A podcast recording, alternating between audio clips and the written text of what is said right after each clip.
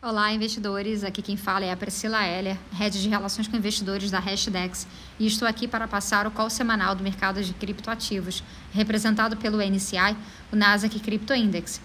O NCI apresentou relativa estabilidade com relação ao fechamento da última segunda-feira, com variação inferior a 1%. Entre as principais manchetes da semana, a atualização do Ethereum sofre um novo atraso. Tim Bacon, um desenvolvedor da rede Ethereum, revelou que a atualização que pretende migrar a plataforma de contratos inteligentes do mecanismo de consenso de prova de trabalho, do inglês o Proof of Work, para o algoritmo de Proof of Stake, deve sofrer um novo atraso.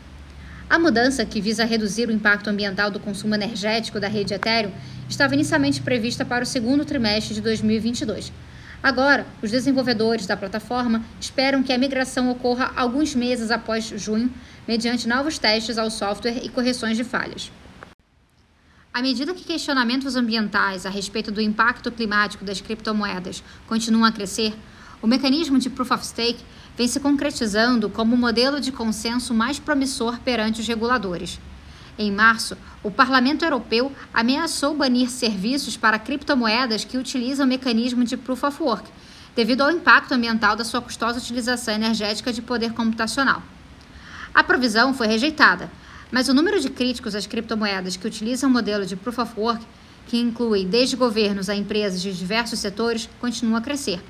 Segundo estimativas de especialistas do setor de cripto, a migração do Ethereum para o modelo de Proof of Work deve reduzir o consumo energético da sua rede em 99%. A atualização também promete outros benefícios, como maior segurança contra ataques cibernéticos, além de abrir espaço para futuras atualizações que tornarão as transações mais rápidas e mais baratas, dentre vários outros. No Brasil, a senadora Irajá revelou que o Senado pretende aprovar ainda este mês o marco regulatório das criptomoedas. O projeto de lei 3.825 de 2019 define conceitos e diretrizes para operações realizadas em plataformas eletrônicas. Trata da supervisão e fiscalização pelo Banco Central e a Comissão de Valores Mobiliários e também estabelece medidas de combate à lavagem de dinheiro e outras práticas ilícitas. A eventual aprovação do projeto representa um importante passo inicial para a regulamentação do mercado de criptoativos e a resolução das dúvidas que geram insegurança jurídica para os investidores de cripto no Brasil. Os projetos em tramitação pelo Congresso Nacional contemplam duas outras provisões relevantes. O estímulo à mineração verde cria isenções fiscais para a compra de máquinas e softwares usados na mineração de criptomoedas, desde que a atividade seja realizada através de fontes de energia renováveis.